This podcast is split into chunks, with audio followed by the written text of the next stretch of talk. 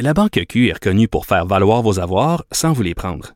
Mais quand vous pensez à votre premier compte bancaire, tu sais, dans le temps à l'école, vous faisiez vos dépôts avec vos scènes dans la petite enveloppe. Hmm, C'était bien beau.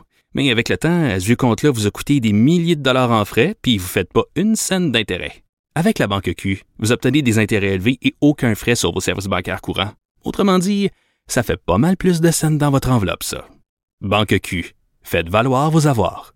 Visitez banqueq.ca pour en savoir plus. 2346. Et qu'on s'est amusé ce week-end parce qu'il y avait deux textes surréalistes. Donc, je vous en parlais un peu plus tôt, ce reportage dans la presse d'une formation de 30 policiers de Longueuil qu'on a amené dans une mosquée pour les sensibiliser à la réalité des musulmans et un texte d'opinion que je trouve délirant de Gérard Bouchard sur la loi 21.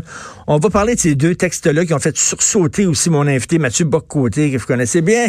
Alors, euh, qui anime ici d'ailleurs euh, le balado que je vous conseille fortement d'écouter euh, régulièrement des idées mènent le monde. Salut Mathieu. Bonjour. Écoute, on va commencer par euh, ce texte de la presse sur une formation de 30 policiers. Te, te blogué là-dessus. Euh, Sophie aussi euh, du Rocher a blogué là-dessus. je, je, je, croise, j'ai croisé Denise Bombardier ce week-end. Elle trouvait ça, ce texte hallucinant. T'en as pensé quoi?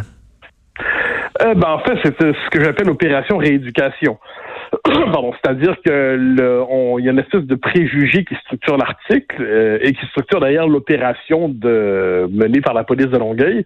C'est que d'un côté, les policiers et plus largement la majorité francophone au Québec, les, les Québécois francophones, sont fermés, ont des préjugés, ont des stéréotypes, sont hostiles à la diversité et euh, de l'autre côté, euh, il y a euh, les, euh, des conseillers en diversité et aussi donc les gens de cette mosquée à Brossard qui représentent l'ouverture, qui euh, vers qui qu'il faut tendre la main, qu'il faut qui incarne la figure de l'autre à qui on doit s'ouvrir en toutes hmm. circonstances, d'une manière ou de l'autre. Or, ce qui est assez intéressant, c'est qu'on présente comme des préjugés, on présente comme des, euh, des stéréotypes, on présente comme des réactions inacceptables, ce qui relève quelquefois des réactions de pur bon sens. Par exemple, avoir des réserves ou des questions par rapport euh, à tout ce qui relève de l'inégalité entre les hommes et les femmes, des réserves sur la question du voile, des réserves sur le voile pour les filles, plus encore.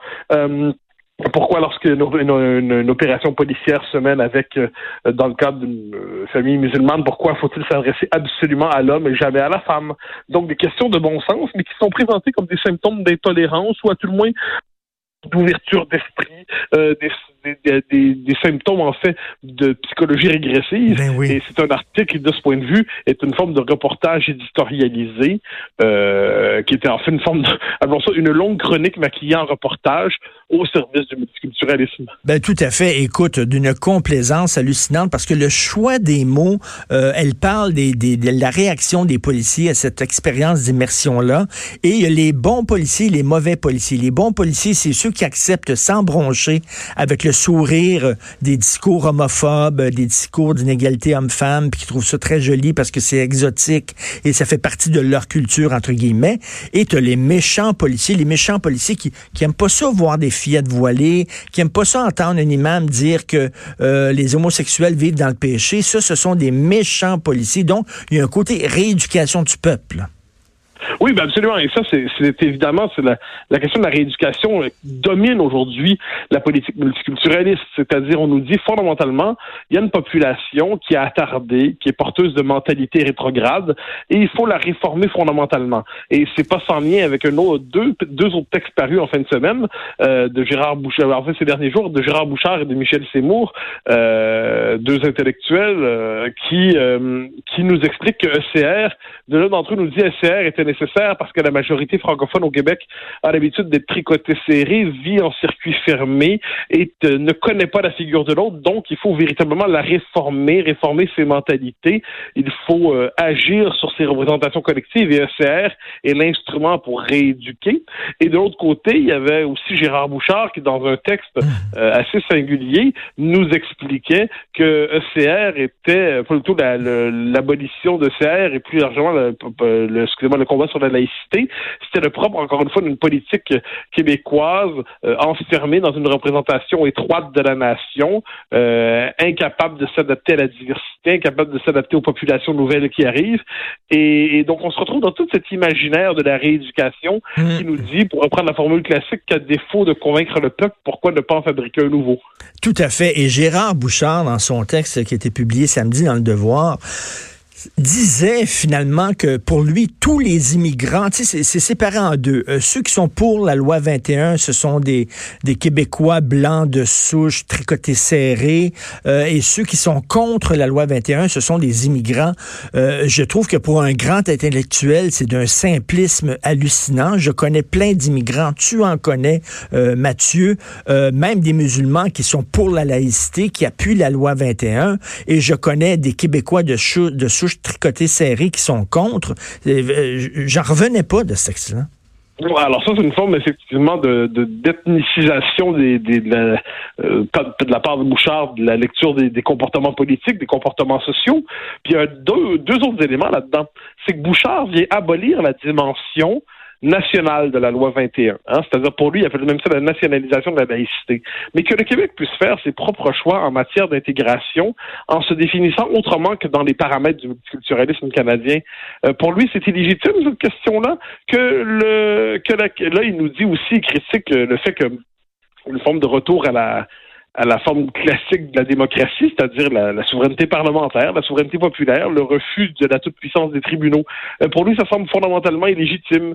Euh, et Bouchard, qui par ailleurs reconnaît, cela dit, c'est assez rare dans ce camp-là, il reconnaît que la majorité historique francophone est en train de devenir minoritaire à Montréal. Mmh. Lui, ça le dérange pas trop trop. Non, non, il y a, même, il a l'air de s'en réjouir. Il trouve, il trouve que ça va de ça. Ça me semble, moi, moi, si je, si je, faisais le même constat que lui, ce que je fais, ben, je dirais, OK, mais il faut aussi baisser rapidement les seuils d'immigration parce que si la majorité francophone devient minoritaire, elle ne sera tout simplement plus capable d'intégrer. Eh ben, tout ça euh, est un peu passe à côté de, de Gérard Bouchard, qui, dans les faits, euh, c'est pas, c'est pas d'hier. Euh, Bouchard a, été trudeauisé, disons ça intellectuellement depuis longtemps. C'est une forme, euh, il est, c'est le paradoxe de Bouchard, en fait, c'est un souverainiste, mais c'est aussi euh, il a été trudeauisé mentalement depuis longtemps. Moi, ça fait des années que je lis ses travaux. Euh, il nous avait déjà dit dans un texte de 1999, moi ça m'avait marqué, que les, ce qu'on appelle la majorité francophone au Québec, c'est une communauté parmi d'autres dans le Québec pluriel. Il nous avait dit dans le rapport mmh. Bouchard-Taylor, quelques années plus tard, que le principal obstacle à la création d'une nation québécoise véritablement inclusive, c'est la majorité historique francophone qui pense encore en être le, noyau, disons ça comme ça. Alors, on est devant quelqu'un qui a défini toute sa politique depuis, euh, je dirais, le début des années 2000, la fin des années 90, comme une politique de rééducation d'une société été fermé, disons ça comme ça, et, euh, et ça culmine aujourd'hui dans sa, sa position sur la question de la laïcité. Donc voilà pourquoi je pense qu'on doit sortir, à mon avis, de cette logique de rééducation, cette mmh. de de volonté de penser toujours le peuple comme une un peuple immature démocratiquement, culturellement, et qui, pour passer le test de la maturité civique et, diversitaire, doit se convertir au multiculturalisme. On est en droit de dire non à ça. Mais est-ce qu'on est-ce qu'on reprocherait, Mathieu, aux Japonais, aux Japonais d'être trop japonais? Est-ce qu'on reprocherait aux Suédois d'être trop suédois? Euh, chaque fois que les Québécois veulent revendiquer leur québécitude, leur distinction culturelle, leur, leur essence même, euh, c'est non, c'est, c'est, pas bon. Il faut que vous diluez euh, ce que vous êtes dans l'immigration. Je comprends pas ça. Ben, c'est ce que j'appelle de trop chez nous. Hein. C'est-à-dire mm. qu'on est passé de maître chez nous à de trop chez nous. C'est-à-dire que euh, bon, c'est le propre d'une petite nation, généralement, prise dans un État qui ne la reconnaît pas. Euh, elle doit toujours justifier son existence. Hein. Quel est le propre d'un petit peuple qui n'a pas son propre État indépendant? C'est qu'il doit prouver qu'il existe et le justifier régulièrement. Son existence ne va pas de soi. Ben, les Québécois, là, on sort par ailleurs de plus de 20 ans de politique, euh, je dirais, où on est en situation défensive. Euh, c'est des suites du référendum de 95 qui a vraiment qui nous a cassé les reins politiquement. Eh bien là, on réapprend peu à peu à bouger, minimalement, en forme de. Mais dès qu'on réaffirme qu'on est une nation puis qu'on veut agir en conséquence, on se fait accuser de suprémacisme ethnique. Donc, mmh. une forme de le seul progrès autorisé pour les Québécois, c'est une forme de dissolution de leur identité. Moins ils existeront, plus on les félicitera. Euh, ils nous est permis de ne pas applaudir à cette idée. Écoute, et en terminant, euh, je te pose une question. Je ne sais pas si tu vas vouloir y répondre, mais toi qui connais bien les intellectuels, qui en fréquentent, tu as beaucoup d'amis intellectuels, tu en interview pour, pour le balado. Mm-hmm. Est-ce que la, la réputation de grand intellectuel de Gérard Bouchard est-elle surfaite? C'est la question que je me posais en lisant son texte.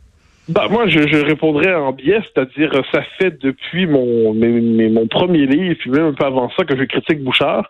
Je crois que c'était un, euh, euh, un, bon historien euh, régional euh, qui, qui s'intéressait au Saguenay, au développement du Saguenay, tout ça. Et depuis qu'il a décidé de s'emparer de la question de la nation au début des années, fin des années 90, début 2000, je n'ai jamais été convaincu par la qualité de son œuvre. Je n'ai jamais été convaincu par la valeur de ses travaux. J'ai toujours trouvé qu'il faisait une forme de construction bancale, euh, sans fondement, approximative, mal théorisée, mal conceptualisée. Euh, j'ai toujours trouvé que c'était une espèce de, de, théorie qui ne tenait pas pour peu qu'on qu'on s'y intéresse minimalement. Alors, ce sera ma manière de répondre à cette question.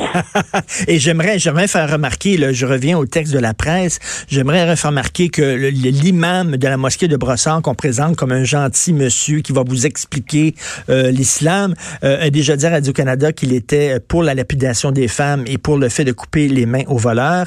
Et euh, aussi, la, la, la, la, journaliste qui a écrit ce texte extrêmement complaisant vient aussi d'écrire un texte hyper complaisant sur Xavier Camus, le pseudo euh, chasseur de fascistes. Donc, euh, à la presse, euh, il y, a un ton, il y a un ton assez particulier. Un texte auquel François Charbonneau de l'Université d'Ottawa a répondu remarquablement, je pense hier ou aujourd'hui, en disant un instant Xavier Camus, OK, lorsqu'il déniche un, euh, un, un, néo-nazi euh, dangereux, très bien, mais le problème, c'est qu'il amalgame euh, le, le néo-nazi avec les intellectuels nationalistes les plus légitimes. Il veut, autrement dit, l'extrême droitise tout ce qu'il déteste. Eh bien, on est devant quelqu'un qui fascise en fait ses adversaires. et de ce point de vue, la critique qui en a été faite par François Charbonneau était très intéressante dans la presse. Merci beaucoup, Mathieu Bocoton. On continue bien sûr à te lire dans le Journal de Montréal, Journal de Québec et à écouter ton balado Les idées le monde. Bonne journée. Merci. Au plaisir. Au revoir.